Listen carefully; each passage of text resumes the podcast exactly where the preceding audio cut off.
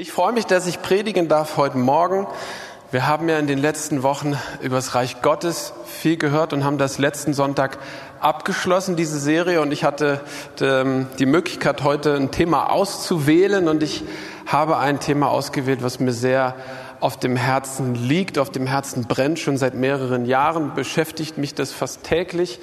Und äh, ich ähm, versuche darin zu wandeln und mich darin zu üben. Darüber werdet ihr gleich mehr hören. Und ich glaube auch, dass es ein Thema ist, was in dieser Zeit, in der wir gerade sind, in dieser Situation, in der wir uns befinden, wirklich hilfreich sein kann. Und äh, das Potenzial hat, uns herauszuheben aus Sorgen, aus Angst, aus Unsicherheit. Ja, weil das sind die Zeiten, in, der wir, in denen wir gerade leben. Die äh, Corona-Zahlen gehen durch die Decke. Wer hätte das gedacht? Ich hätte gedacht, dass vielleicht um diese Jahreszeit es schon anders aussieht. Die ganze Situation in der Ukraine, auch da ist es schwer durchzublicken, wo geht's gerade eigentlich lang. Ähm, und wir brauchen in solchen Zeiten unglaublich viel an Frieden, an Klarheit und dass wir wissen, wo wir stehen und eben aber auch, was wir haben, was uns geschenkt ist. Und darüber möchte ich heute Morgen sprechen. Und ich möchte heute Morgen ein, ein größeres Bild vor unseren Augen zeichnen, weil ich glaube, wenn wir dieses Bild anschauen, und das ist ein Bild, was aus der Bibel kommt, dass darin die Möglichkeit besteht, dass wir Frieden bekommen, dass wir Festigkeit bekommen. Denn ihr Lieben, ihr wisst, ihr könnt manchmal in einem Moment Frieden bekommen durch den Heiligen Geist und das ist richtig gut, dass ihr übernatürlich Frieden bekommt und ihr könnt gar nicht genau erklären, wo kommt der genau her. Es ist einfach ein Frieden, der sich manifestiert, aber es gibt auch diese andere Seite, dass wir Wahrheit anschauen, dass wir Dinge anschauen, die wir in der Schrift sehen, ein, ein größeres Bild und wir bekommen dadurch genauso Frieden. Amen. Und darüber möchte ich heute Morgen sprechen und möchte mit euch direkt in einen Bibeltext reingehen Matthäus 24, wenn ihr eure Bibeln dabei habt, das wird aber auch äh, projiziert. Matthäus 24 und ich beginne in Vers 3. Als er aber auf dem Ölberg saß, traten seine Jünger für sich allein zu ihm und sprachen, sage uns, wann wird das sein? Und was ist das Zeichen deiner Ankunft und der Vollendung des Zeitalters? Und Jesus antwortete und sprach zu ihnen, seht zu, dass euch niemand verführt, denn viele werden unter meinem Namen kommen und sagen, ich bin der Christus. Und sie werden viele verführen. Und ihr werdet aber von Kriegen und Kriegsgerüchten hören, seht zu, erschreckt nicht, denn es muss geschehen, aber es ist noch nicht das Ende. Das ist ein sehr bekannter Abschnitt. Ich glaube, in diesen Tagen gerade wird viel über gerade diesen Abschnitt gepredigt oder es wird so als Anlass genommen. Und ich finde es sehr interessant, dass die Jünger hier zu Jesus kommen und ihm diese Frage stellen. Sie fragen ihm, was, wird, was werden die Zeichen sein deiner Wiederkunft, aber auch der Vollendung dieses Zeitalters? Wir sehen also, dass die Jünger schon einen gewissen Begriff davon haben, dass diese Weltgeschichte, dass dieses Zeitalter in irgendeiner Form zu einem Ende kommen wird. Und sie wollen wissen, was sind die Zeichen dafür, was wird geschehen. Und Jesus versucht ihnen hier eine Antwort darauf zu geben. Ich werde nicht tief in diese Thematik reingehen. Es ist heute Morgen nicht eine Endzeitpredigt, auch wenn es da, also wenn es so anmuten könnte. Wir werden noch in weitere Bibelstellen reingehen. Aber es geht mir, wie gesagt, mehr darum, ein Bild zu zeichnen, als tief in diese Thematik reinzugehen. Dafür wäre die Zeit absolut auch nicht da. Das Interessante ist, dass Jesus hier eben sagt, dass sie von Kriegen und Kriegsgerüchten hören werden. Und das ist das, was wir gerade erleben aber dass sie nicht erschrecken sollen. Sie sollen keine Furcht, sie sollen keine Angst haben. Und das sagt Jesus an einigen Stellen in der Bibel. Auch schon im Alten Testament begegnet Gott Menschen und sagt ihnen, fürchtet euch nicht. Und ich war immer einer von denen, der das gelesen hat und gedacht hat, naja, wir alle wissen doch, dass das nicht so funktioniert. Gott sagt das zwar, aber eigentlich klappt es in der Praxis nicht, sondern wenn man Angst hat, dann hat man Angst und kann dagegen nicht viel machen. Ich glaube aber, dass Jesus auch hier das ernst meint. Er sagt, es gibt eine Möglichkeit, sich nicht zu fürchten, nämlich wenn wir gewisse Sachen wissen, wenn wir gewisse Wahrheiten kennen, wenn wir informiert sind über entscheidende Dinge. Und er gibt hier einen Hinweis, indem er sagt, denn es muss geschehen. Ich finde, das ist kein einfacher Satz, Es ist auch nicht einfach zu klären, wie meint das Jesus genau. Das muss geschehen. Auch hier gehe ich nicht tief rein an dieser Stelle. Dazu bräuchte es eine eigene Predigt, um das auszulegen, um sich nicht zu verzetteln bei so einem Thema, weil Gott schaut auf die Geschehnisse dieser Welt nicht leichtfertig. So im Sinne von, ja, das muss halt geschehen. Das ist alles eingebaut in meinen ewigen Heilsplan und es endet in einer bestimmten Sache, sondern Gott schmerzt, wenn er all diese Dinge sieht, die hier gerade passieren in diesen Tagen. Gott ist mitten drin in diesen Dingen und er leidet mit mit dem, was passiert und es geht nicht an seinem Herzen vorbei. Das ist total klar. Und gleichzeitig stimmt es doch auch irgendwie, dass Gott in seiner Weisheit, in seiner Vorausschau Dinge einbaut in seinen ewigen Heilsplan. Ob wir davon alles verstehen, ist eine andere Sache. Aber das will Jesus hier den Jüngern vermitteln. Er will sagen, wisst ihr was? Gott ist nicht überrascht, dass diese Dinge passieren. Er weiß darum und er benutzt alles, was passiert und wird am Ende etwas Gutes draus machen. Und das darf euch Sicherheit geben. Das darf euch Frieden geben. Und das finde ich schön. Es darf uns Frieden geben, obgleich, wenn wir so einen Satz lesen, ist nicht das schönste Argument. Es gibt schönere Dinge, über die Jesus gesprochen hat. Aber Jesus möchte hier eben einen Hinweis geben und den Jüngern sagen, es gibt entscheidende Dinge, die ihr wissen dürft. Und wenn ihr sie wisst, dann wird es euch vorbereiten, es wird euch Frieden geben und ihr werdet eben nicht überrascht sein.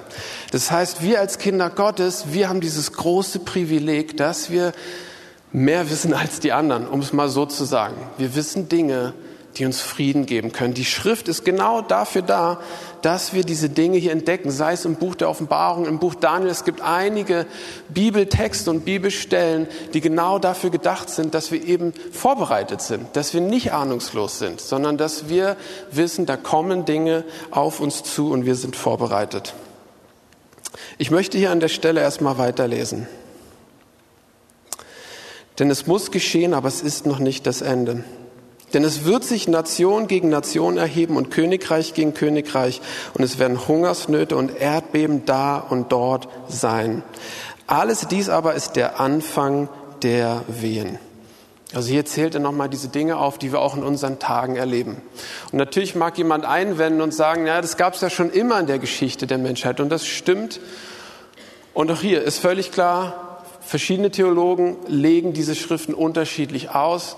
Ich glaube total, dass wir in einer Zeit uns befinden, wo ich das Empfinden habe, dass Dinge sich beschleunigen und zunehmen, Dinge, die schon immer da waren und doch eine andere Qualität annehmen. Und das Interessante ist, dass Jesus hier dieses Bild von den Wehen benutzt, dass er sagt, es ist der Anfang der Wehen. Und ihr Mütter hier unter uns heute Morgen auch über den Stream, ihr wisst, wie das so mit Wehen ist. Sie kommen zuerst leicht und mit größeren Abständen und dann werden die Abstände kürzer und die Wehen werden intensiver. Und ich glaube, dass Jesus genau deswegen dieses Bild benutzt, dass je mehr wir dem Ende zugehen, nehmen diese Wehen zu und sie werden stärker und die Abstände werden kürzer.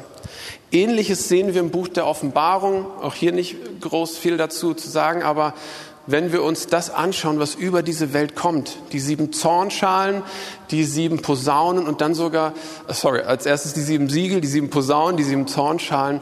Wir sehen, dass wenn man sich das durchliest, dass inhaltlich diese Dinge an Intensität und an Brachialität zunehmen. Und ich glaube, deswegen benutzt Jesus dieses Bild. Ja, das ist jetzt inhaltlich sind das nicht sehr auferbauende Sachen heute Morgen. Ja, also ich lande noch irgendwo, wo, es auferbaulich wird. Denn schon alleine das Wort Wehen ist auferbaulich. Ihr Mütter, ihr wisst es. Wozu sind die Wehen da? Sie bereiten den Körper der Frau auf etwas ganz Wunderbares vor, nämlich auf eine Geburt. Die Wehen sind da, die Kontraktionen sind da, dass der Körper sich vorbereitet für die Geburt. Und das ist auch etwas, was wir im geistlichen Sinne erleben werden, dass am Ende dieses Zeitalters etwas zur Geburt kommt, was wunderbar ist. Und darüber möchte ich heute Morgen sprechen. Das ist das größere Bild, von dem ich die ganze Zeit rede. Etwas kommt zur Geburt. Was ist das? Es ist das Reich Gottes, was auf die Erde kommen wird in Fülle und die ganze Erde einnehmen wird. Wir, wir lesen natürlich in der Bibel, dass das Reich Gottes schon da ist. Es ist mitten unter uns und die Bibel sagt sogar, dass es inwendig in uns ist. Aber wir wissen alle, dass es nicht vollständig auf der ganzen Erde aufgerichtet und ausgebreitet ist. Das wird passieren, wenn Jesus wiederkommt. Und er wird kommen an einem bestimmten Tag und er wird nach Jerusalem gehen und er wird von dort aus regieren und seine Herrschaft aufbauen. Und darüber möchte ich sprechen heute Morgen, weil mich begeistert das. Wenn ich in diese Stellen hineingehe, wenn ich mir das vorstelle, das muss unglaublich sein. Das wird der schönste Tag werden, die, den diese Welt je gesehen hat. Und ich möchte dazu einige Bibelstellen einfach vorlesen, ohne tief reinzugehen, einfach damit wir diesen roten Faden hier sehen. Offenbarung 1, Vers 7. Siehe, er kommt mit den Wolken und es werden ihn sehen alle Augen und alle, die ihn durchbohrt haben und es werden wehklagen um seinetwillen alle Stämme der Erde. Ja, Amen. Matthäus 24, Vers 30. Und dann wird das Zeichen des Sohnes des Menschen am Himmel erscheinen.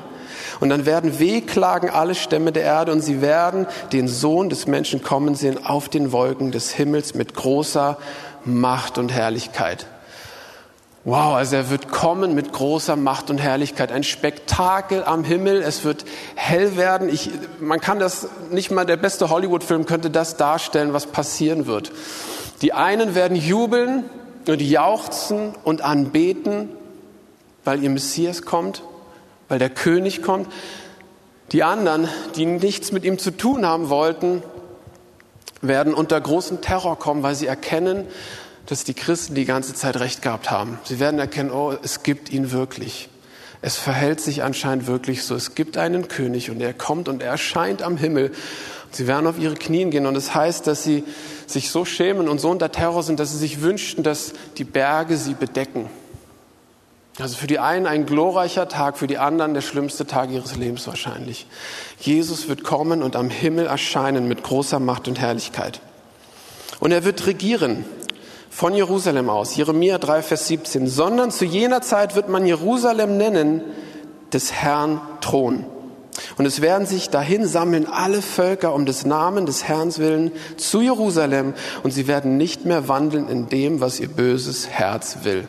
Also das gibt hier einen Hinweis darauf und es gibt noch mehr Stellen, die das beschreiben, dass Jesus seinen Thron in Jerusalem aufrichten wird, dass er rechtmäßig seinen Platz einnehmen wird als König der Welt und die Nationen werden nach Jerusalem strömen. Ich weiß nicht, wie das genau aussehen wird, aber auch ein Spektakel. Sie kommen, um diesen herrlichen König zu anbeten.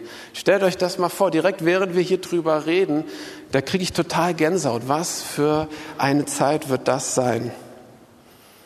Und er wird mit uns regieren tausend Jahre lang. Offenbarung 20, Vers 6. Glückselig und heilig, wer Teil hat an der ersten Auferstehung. Über diese hat der zweite Tod keine Macht, sondern sie werden Priester Gottes und des Christus sein und mit ihm herrschen die tausend Jahre. Ich gehe gleich weiter in zwei Bibelstellen noch. Daniel 7, Vers 22. Bis der, der alt an Tagen war, kam und das Gericht den Heiligen des Höchsten gegeben wurde und die Zeit anbrach, dass die Heiligen das Königreich in Besitz nahmen. Offenbarung 20, Vers 4. Und ich sah Throne und sie setzten sich darauf und das Gericht wurde ihnen übergeben.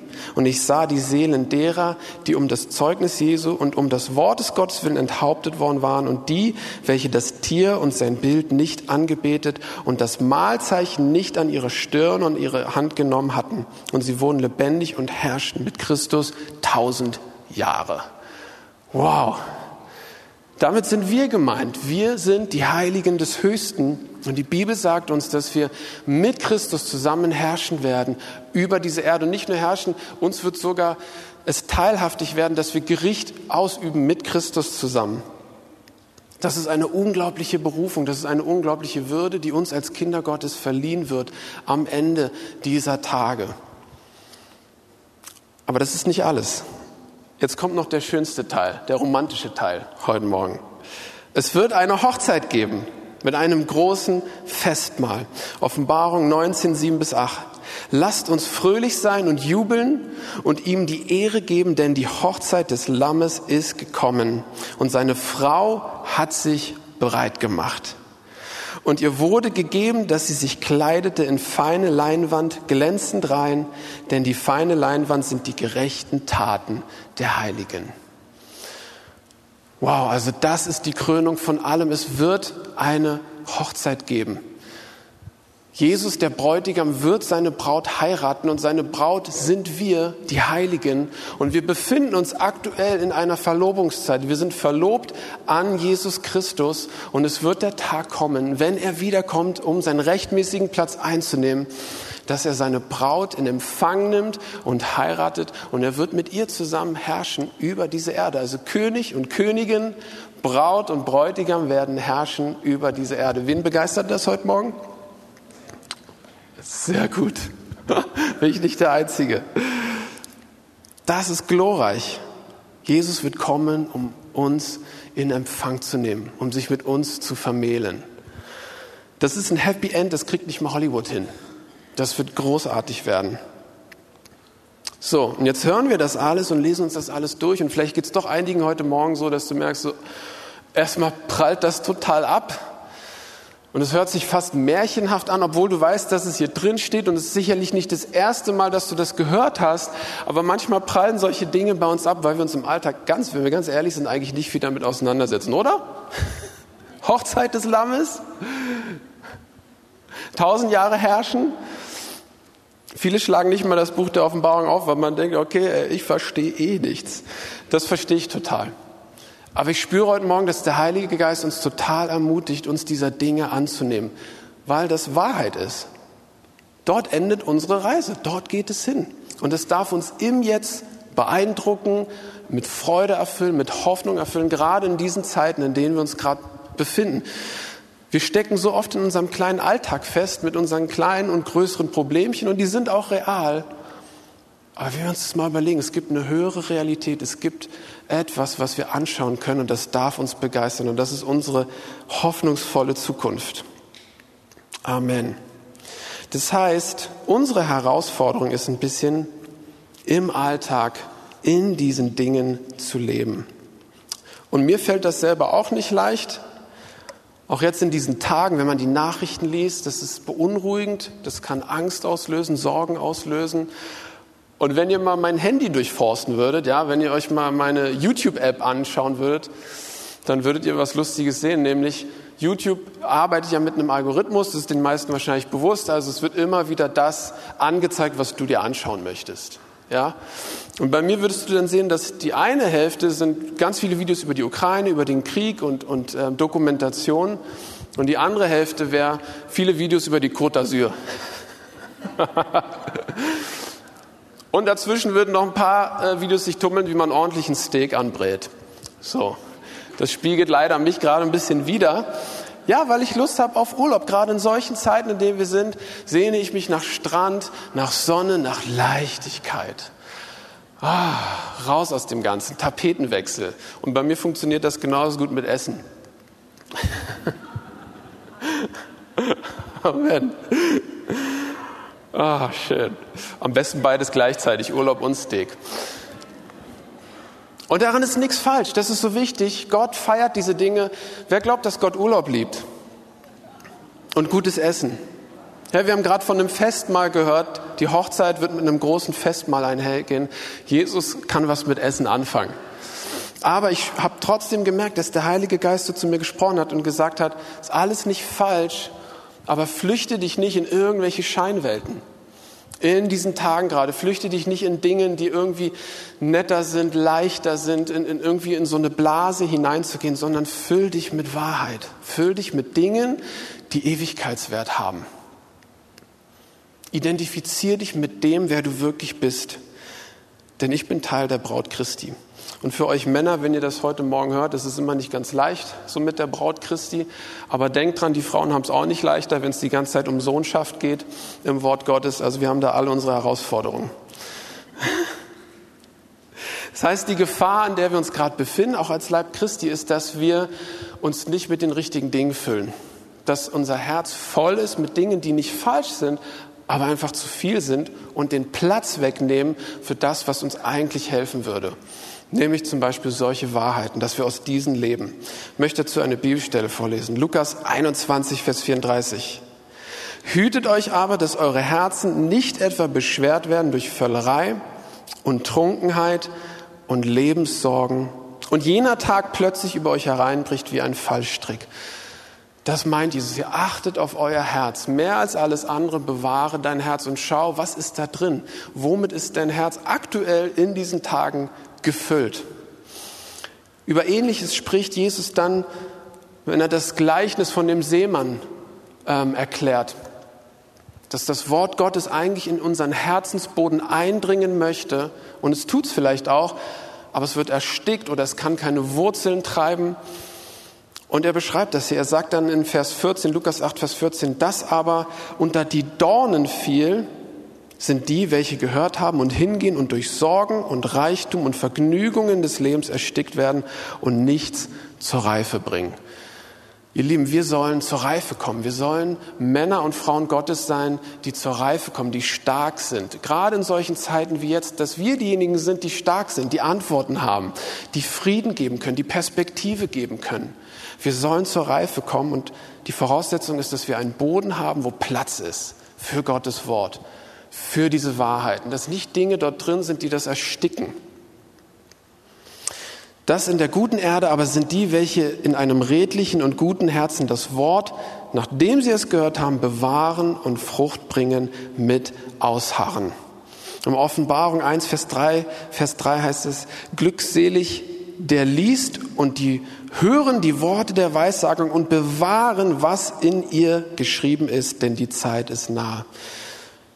Bei dem Wort bewahren steht das griechische Wort tereo, und es heißt wirklich vor Augen halten, bewahren, festhalten, sogar bewachen. Das ist ein starkes Wort, dass wir diese Dinge bewachen in unserem Herzen und nicht zulassen, dass anderes mit hineinkommt und unser Herz dumpf wird und stumpf wird. Jesus sagt sogar an einer anderen Stelle, spricht er von dem fetten Herzen. Unser Herz kann fett werden. Ja, je nachdem, was wir dort hineintun. Ähnlich wie mit unserem Körper, je nachdem, was du isst, das bist du. Und das wird sich zeigen anhand deiner Figur. Und auch das Herz kann fett werden, wenn wir uns zu viel mit Dingen ernähren, die, wie gesagt, nicht schlecht sind, aber die letztendlich das ersticken, was Gott hier drin zur Reife bringen will. Nämlich, dass wir uns mit dem identifizieren, wer wir wirklich sind. Wir leben also in einem Spannungsfeld. Mit einem Bein sind wir voll in diesem Leben und das ist richtig und das ist gut, ja. Ganz wichtig auch heute Morgen, es geht nicht darum, weltfremd zu werden, in irgendwelchen geistlichen Sphären uns nur zu bewegen und nicht mehr geerdet zu sein, sondern das ist genau die Herausforderung. Wir sind hier in dieser Welt, in unserem Alltag, mit Kindern, mit Arbeit, mit Verantwortlichkeiten. Und doch möchte uns der Heilige Geist erziehen, dass wir mit dem anderen Bein in dem drin sind, was ewig ist. Und dort auch unsere Kraft herholen. Im Kolosser 3, Vers 1 heißt es, wenn ihr nun mit dem Christus auferweckt worden seid, so sucht, was droben ist, wo der Christus ist, sitzend zur Rechten Gottes. Lasst uns nach oben schauen. Lasst uns dorthin schauen, wo der Christus ist, zur Rechten Gottes und ihn von dort her erwarten. Philippa 3, Vers 20, denn unser Bürgerrecht ist in den Himmeln, von woher wir auch den Herrn Jesus Christus als Retter erwarten. Wir erwarten ihn. Und das ist die Frage an dich und mich heute Morgen. Erwarten wir ihn wirklich? In deinem ganz normalen Alltag? Denkst du an ihn? Bist du in diesen Realitäten drin mit deinem Herzen? Und es geht hier nicht um Druck. Das ist nicht vom Herrn heute Morgen ein Wort der Kritik, sondern eine, wirklich eine Ermutigung. Bist du mit deinem Herzen bei ihm? Bist du beim Bräutigam? Selbst Jesus brauchte das. Im Hebräer sehen wir, dass Jesus es nötig hatte und es brauchte, dass er sich Kraft und Stabilität aus etwas holt, was in der Zukunft liegt. Denn dort heißt es, dass aufgrund der vor ihm liegenden Freude er das Kreuz und die Scham erduldete. Wow, also Jesus hatte das nötig, dass er auf das schaute, wo er wusste, okay, wenn ich das vollbracht habe am Kreuz, das wird unglaublich sein für die ganze Menschheit. Und das wird gut sein. Und Menschen werden endlich frei werden. Und das Reich Gottes wird sich ausbreiten. Und er hat das gesehen Und er hat die Freude gesehen, die das sein wird. Und er hat daraus sich Kraft gezogen und konnte diese Dinge durchstehen. Wir brauchen das genauso. Wir brauchen eine größere Perspektive. Liebe Band, ihr könnt gern schon nach vorne kommen.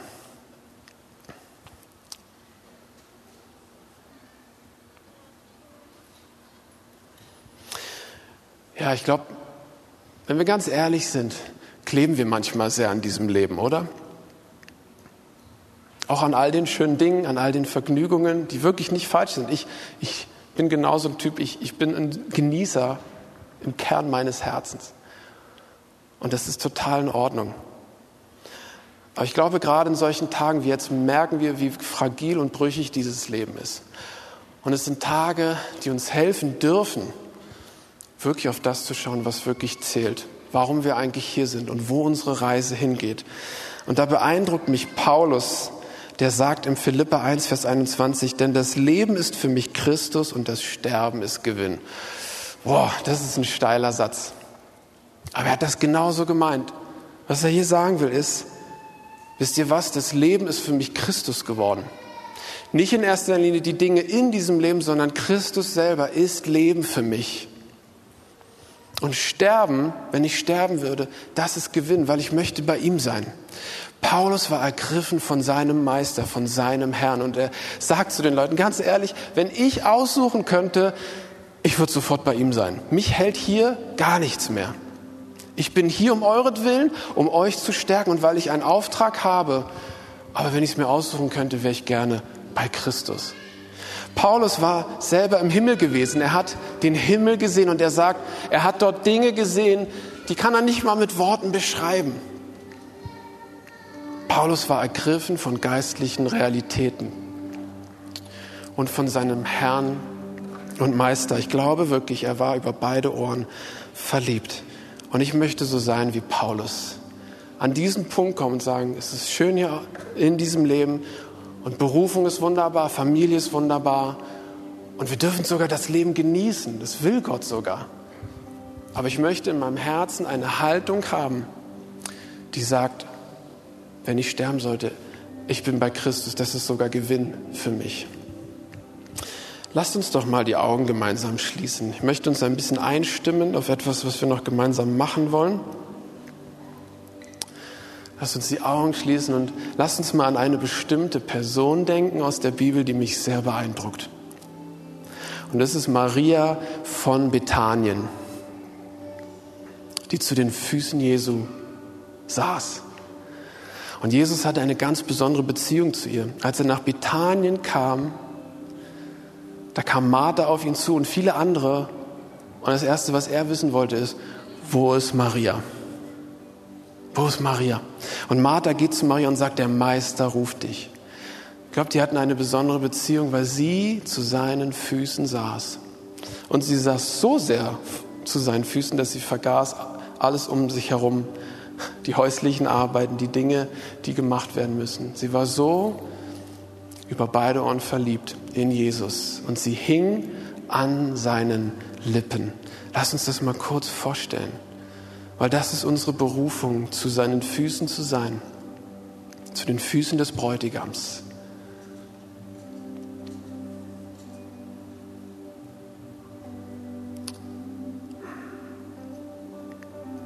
Jesus, wir sitzen zu deinen Füßen heute Morgen. Und du bist der König, der kommen wird am Ende der Tage. Du wirst dein Reich und deine Gerechtigkeit aufrichten und wir sind verlobt mit dir und es wird eine Hochzeit geben. Herr, und wir wollen diese Braut sein, die zu deinen Füßen sitzt. Wir wollen die Braut sein, die an dich denkt. Denn das ist eine Braut. Sie denkt an den Bräutigam. Sie ist damit beschäftigt, wie wird die Hochzeit sein. Sie ist damit beschäftigt, was wird sie anziehen, wie wird sie sich kleiden. Sie hat nur Augen für den Bräutigam, für niemand anderen mehr. Alle anderen spielen keine Rolle mehr. Sie hat nur Augen für den Bräutigam.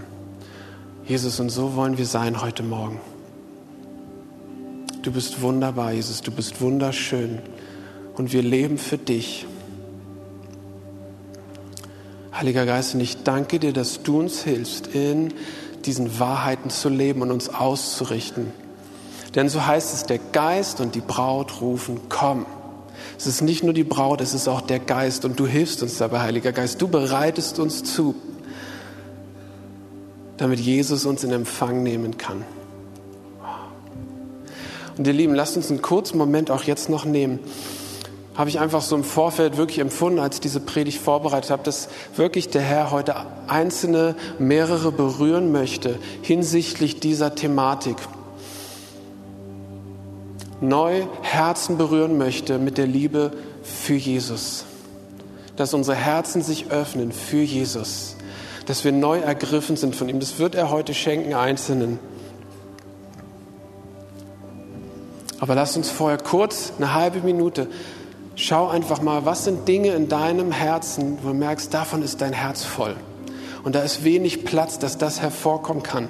Und wenn du Dinge greifen kannst, dann leg sie doch ab heute Morgen und gib sie Jesus, leg sie vor seinen Thron und sag ihm das. Sag ihm, Jesus, tut mir leid, dass das so viel Raum eingenommen hat. Sei es Sorgen, sei es Angst, sei es irgendwelche Vergnügungen, Entertainment, was auch immer es ist.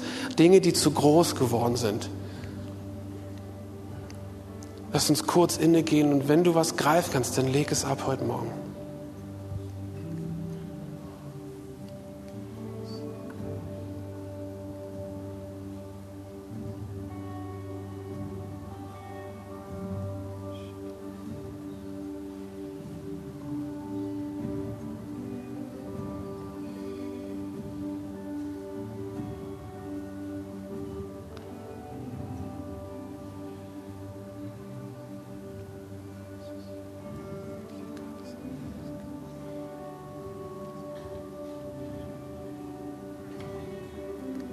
Heiliger Geist, und so danke ich dir, dass du jetzt an unseren Herzen wirkst.